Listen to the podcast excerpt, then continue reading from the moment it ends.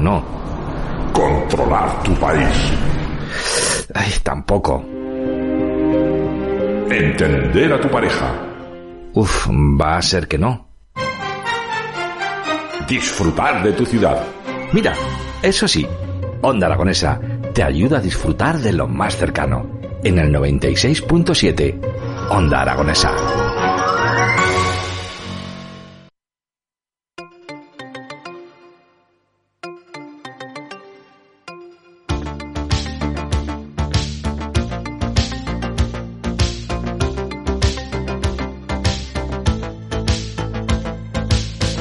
11 y 33 minutos de la mañana y continuamos en las mañanas de Onda Aragonesa a través del 96.7 de su FM y de los distintos medios digitales. Y la verdad es que eh, ya sabemos que los colores son vida, porque vivimos la vida en blanco, en negro y en una calidad de matices infinitas. Para eso hemos invitado al ilustrador TV, TVista y dibujante Luis Olus. Muy buenos días. Buenos días. ¿Qué tal te encuentras? Pues muy bien, un poco cansadico, que vinimos ayer tarde del Salón del Cómic de Barcelona, pero vamos, muy contento y, y muy feliz. Y eso del Salón del Cómic de Barcelona es extensísimo, ¿no? Eso es un pepinazo, es uno de los más grandes de uno de los más grandes de, de España y con la pandemia lo tuvimos que cortar, dejamos de ir, entonces volver este año, volver a reencontrarte con toda la gente, el público ha sido maravilloso. Me imagino Sí. que un millón de talleres, un millón de, de ilustradores. Buah, una barbaridad.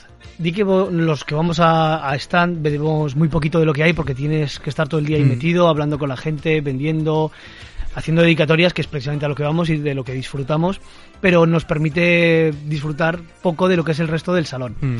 Bueno, vas a presentar una novela que, o sea, una novela, un cómic. eh, no sé si lo has presentado ya en el Salón del Cómic de Barcelona o no.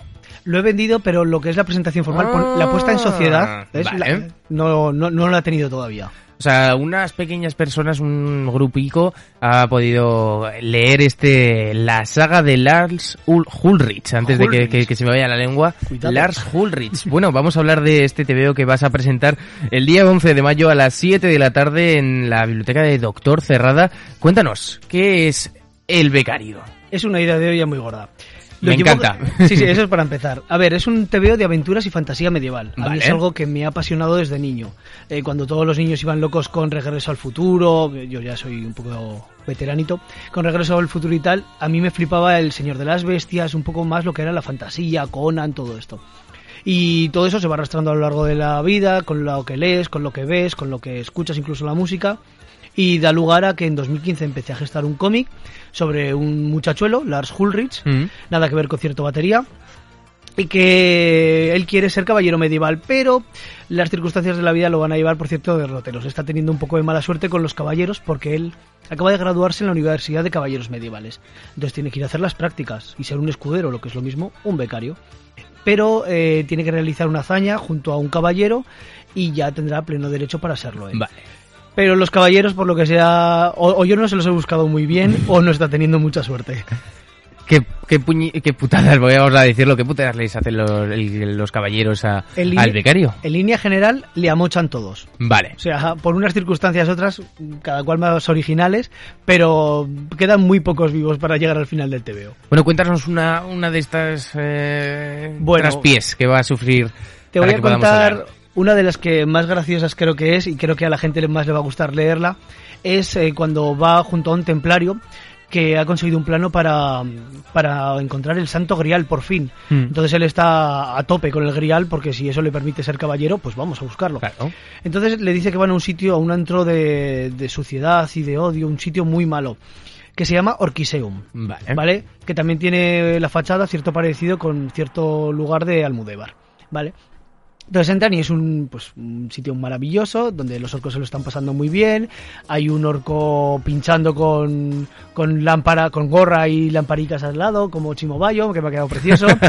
y ese grial se lo encuentran en. Está en el sitio más, más propicio, que es encima de la taza del váter para propinas. ¿Vale? Una taza del váter y un retrete que es, vamos, pues imaginaos el, pues como tiene que ser un baño de un sitio, de un sitio como este. Pero cuando van a sacar el santo grial del, del garito, pues por supuesto hay un segurata en la puerta que dice, no, No. se pueden sacar las copas. Y hasta ahí puedo. Como pasa en la sociedad moderna. Exactamente. Oye, las historias que, que nos vas a contar en esta saga eh, son, digamos, un pequeño símil de lo que es nuestra sociedad. Eh, sí, no, digamos, eh, son todas las movidas raras que me pasan a mí por la cabeza, Vale. que son muchas y variadas.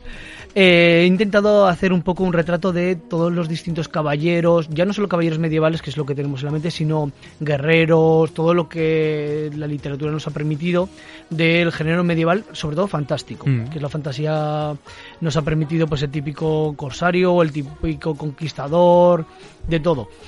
Y hay cosillas. El, que- el que sea historiador y espere algo muy fiel a la historia medieval y tal, se va a llevar un sofocón bastante Mm. bajo. Porque me he inventado las cosas, meto, meto cameitos de cosas que hacen un TVO más fresco, como pueden ser Wally, o Mm. pueden ser las siete bolas de dragón escondidas a O lo es largo un del TVO. TV adulto, digamos. Es un TVO que yo lo recomiendo a partir de 7 años Vale. en adelante.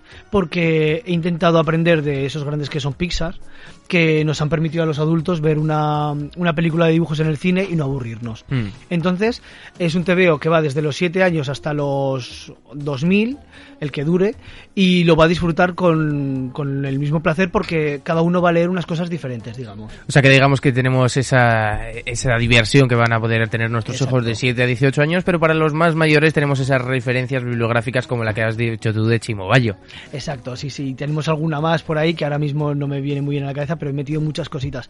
Incluso he metido una que es más compleja porque... ¿Cebolla de fuentes o algo has metido? Hombre, por supuesto, yo hago siempre referencias a mis tebeos. De hecho, hay una página en la que meto una piedra, una piedra, eh, que esto es muy loco, una piedra en el camino que hace referencia, que sale en el tebeo que hice con Pepa Pardo, que se llama Pez Mocamu. Mm. Entonces es una piedra que está en la naturaleza ahí, pero me gusta hacer referencias. Y las cebollas de fuentes salen, pero mm, aquí no les he dado muy buena vida, la verdad. Porque tú eres de fuentes. Obviamente, sí, sí, yo- yo soy de Fuentes, más orgulloso que para qué. Bueno, y teníamos esa saga de TVOs que creaste, Cebolla tú, Cebolla yo, la tira que no pica. La tira que nos pica, ¿eh? qué bien hilado está eso. ¿eh? Fuentes, eh, la marca personal es Cebolla, sí Claro o que sí. sí, sí, sí. Mira, yo tenía unos personajes claros cuando saqué mis primeros tebeos, que eran los de cebollas. Tenía unos mm, personajes eh, que quería que tuvieran unas personalidades, pero qué forma les iba a dar. Entonces, claro, yo me asomé al balcón de mi casa Mm. y pues en Fuentes hay cebollas. Si hubiera habido borraja, seguramente hoy sería borraja tú, borraja yo, pero bueno. Y entonces yo vi una forma de hacer lo que yo quería hacer y poder mostrar también a, a la gente que fuera a leer TVOs de lo orgulloso que estoy de mi pueblo. Y con esos TVOs hemos ido a hecho Barcelona, bueno, este fin de semana me he hinchado a vender TVOs de cebollas. Y Bueno. hacer publicidad de mi pueblo y decirles, oye, tú ves a tal supermercado que ahí tienes cebollica que no pica. Oye Luis, cuéntanos sobre tus inicios de, de, dibujar, ilustrar y hacer TVOs. Pues creo que es el mismo que casi todos los monigoteros. Nos gusta dibujar desde niños y, y lo usamos como un medio también de expresarnos. Eh, es una forma de... Pues eh, los que somos un poco más vergonzosos o éramos de niño, eh, nos permite que igual en vez de expresar cosas de forma verbal, lo hacemos a través del dibujo. Y ahí te vas creando tus personajes, tus cosillas, vas siguiendo, vas siguiendo, empiezas el colegio, el instituto, sabes hasta dónde has llegado en la lección del día anterior, porque es hasta donde llegan los Mm. dibujos en el libro, y, y llega un momento en el que dices, oye, yo creo que con esto puedo hacer algo más. Voy a crear mis historias, voy a intentar editarlas, y, eh, y al día de hoy, hasta hoy. Pero aquí tienes el problema de que tienes una gran cantidad de personajes que crear con cada una de las personalidades que eso conlleva. ¿Cómo se gestiona todo, todas estas personalidades de los distintos personajes? Estando un poco pajarito. Vale. Un si estás un poco pajarito de la cabeza, las cosas salen muy solas. De hecho, hay que poner un poco de tope, hay que poner, como diríamos en, en el pueblo, una tajadera para ir filtrando todas la- la- las cosas que se te van generando en la cabeza. Esto es lo típico, tú vas por la calle andando, vas en el coche, vas haciendo alguna, estás cocinando y tú estás dándole vueltas a la cabeza sobre un personaje y demás. Luego todas esas ideas que tú vas gestando te tienes que sentar tranquilico en tu mesica con tus, con tus papelicos y vas escribiendo todas esas ideas y luego dándole cohe- coherencia en forma de un boceto. Vale, pero ese boceto es dibujado o dibujado electrónicamente. Yo el boceto lo suelo hacer en papel. Eh, digamos que es la estructura de lo que yo tengo en la mente. eh, como mi mente es un poco caótica, es darle forma. Eh, y le creo esa estructura larga, en este caso 128 páginas, tuve que encajarlo todo muy bien. Y, y luego ya dibujo en digital. Ya me he pasado al medio digital y que es mucho más cómodo para mí por, pues, por mi mano, que tengo una pequeña discapacidad en la mano, entonces me permite que no tenga tanto dolor a la hora de dibujar y mayor fluidez. Y luego por la rapidez que me permite, porque igual que mi mente es caótica, mi forma de dibujar también lo era. Era mucha raya, mucha rayica, mucho borrón. Madre mía, yo aquí donde está el dibujo entre tanta raya. Y el método digital me permite ser mucho más limpio y mucho más rápido. Oye Luis, ¿cómo se hace esto de exportar un papel a digital? ¿Se hace como, como éramos pequeños que tenías que ir a la ventana y calcar el dibujo? ¿Se hace eso electrónicamente o tienes que empezar de cero cada vez que haces una tira? Pues cada vez que hago una viñeta, eh, a ver, al final es eh, dibujas el personaje o el boceto que tú has hecho en el papel, yo plasmo esa misma idea en, en mi papel, pero digital, Mm. en el ordenador.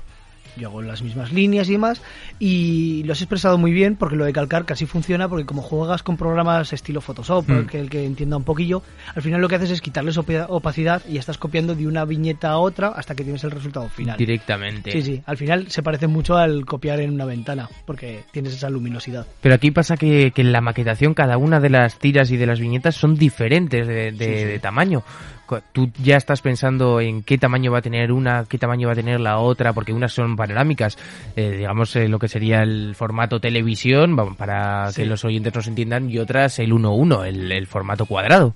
¿Esto lo vas pensando antes que de Eso es lo. Eso es lo primero que tienes que crear, es eh, pues para los cineastas, si alguno nos está escuchando, eh, digamos que sería el storyboard. Eh, tienes tu guion, pero ese guion es un guion escrito. Luego hay que darle, digamos, ese storyboard que es eh, al final ese boceto, esa viñetación de aquí voy a hacer muchas viñetas pequeñitas para que sea todo muy fluido y de repente hacemos una página que es una splash page que se llama, una página única que nos da esa importancia, le da esa relevancia y, y centra la atención del lector. También tú vas jugando con las viñetas para, para llevar el hilo conductor de cómo tú quieres que, que el lector lo lea. Eh, si es alargada, porque quieres darle una importancia. Si colocas una al lado de la otra, porque tienen que ir muy seguidas. Todo tiene, tiene un trabajo muy fuerte detrás, porque todo tiene que hilar. O sea, tanto el dibujo como el bocadillo, como la viñetación. Mira, estoy viendo ahora mismo el, el- la que has mencionado antes, la de Chimo Bayo, y la verdad es que es fantástica. Aunque acabas de decir que hay que pensarlo todo, hay que pensarlo todo en el sentido de que también los planos deben de jugar un, un papel muy importante. El hecho de seleccionar qué se quiere ver en cada viñeta y qué es lo que hay que darle importancia. Mira, por ejemplo, esa página que me estás comentando, eh, son tres viñetas, una seguida de la otra, que hacen una secuencia, digamos, eh, no sé cómo expresarla, pero lineal, ¿vale? Pues esas tres viñetas originalmente era una única viñeta muy larga que no se puede poner, obviamente, en un papel. Mm. Pero para que yo en mi cabeza y para ver bien esa secuenciación y que donde cortaba una viñeta empezara la siguiente, hice una única viñeta y luego las corté. Mm. Por eso puedes ver donde termina una y empieza otra que son el mismo personaje o el pie de uno y sigue el cuerpo para que pudiera verse que están recorriendo esa discoteca desde el comienzo hasta, Hasta el final. Bueno, llamándose becario la saga de Lars Ulrich 1, me imagino que al tener el término saga habrá un segundo TVO. Aunque primero hay que presentar este el 11 de mayo, ya sabéis, este miércoles a las 7 de la tarde en la biblioteca Doctor Cerrada, pero ¿el segundo ya está en camino? El segundo, de hecho, ya estoy empezando con el, con el guion. Ahora mismo estoy dibujando otro cómic que voy a sacar junto a una gran escritora de aquí de Zaragoza, que, que estoy muy ilusionado porque va a ser un, có- un cómic infantil muy chulo, esperemos para el año que viene. Pero sí que ya estoy pensando en el Becario 2. eh, Bueno, el Becario 2 no. Va a ser la saga de Lars Ulrich porque voy a hacer becario, funcionario y pensionista. Entonces el segundo será ya el...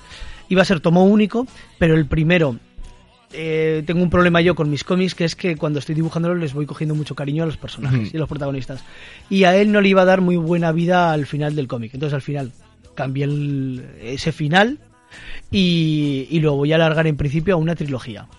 Bueno, y Lars al final en esa trilogía acabará siendo caballero, sí, no, lo tienes pensado ya. Otra lo tienes pensado a día de hoy, a, a 9 de mayo. Otra cosa es lo que suceda eh, cuando se presente la saga de Lars Ulrich 3. En mi cabeza la trilogía ya está pensada. Vale. Ahora es lo que os he comentado, es darle a esa locura que tengo yo en mi mente eh, sentido y, y coherencia. Y Lars en su futuro nos va a traer cosas muy chulas y, y muy épicas. Lars convertido en película, ¿cómo lo verías? Yo fantásticamente y montado en el dólar, vamos.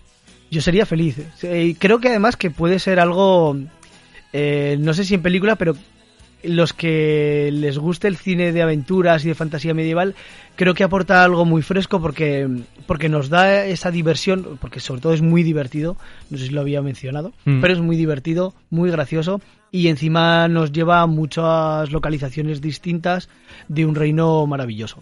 Además, eh, yo creo que viviendo en Fuentes como, como lo haces Luis y después de las palabras de Cristina de que querían convertir a Fuentes de Ebro en, un sitio eh, cinematográfico para hacer rodajes, yo creo que en Rodén, que sé que lo tenéis por ahí, yo creo que sería un buen escenario para que sea el castillo de Lars Ulrich. Sería maravilloso, además pegaría muy bien. Bueno, pues Luis, ha sido todo un placer hablar contigo, presentarnos el becario, la saga de Lars Ulrich número uno. Ya sabéis que habrá número dos o número tres, pero os lo adelantamos por ahora y no os podéis perder la presentación de este TVO el 11 de mayo, este miércoles a las 7 de la tarde en Doctor Cerrada. Luis, muchas gracias por venir. A vosotros por invitarme y un saludo a todos.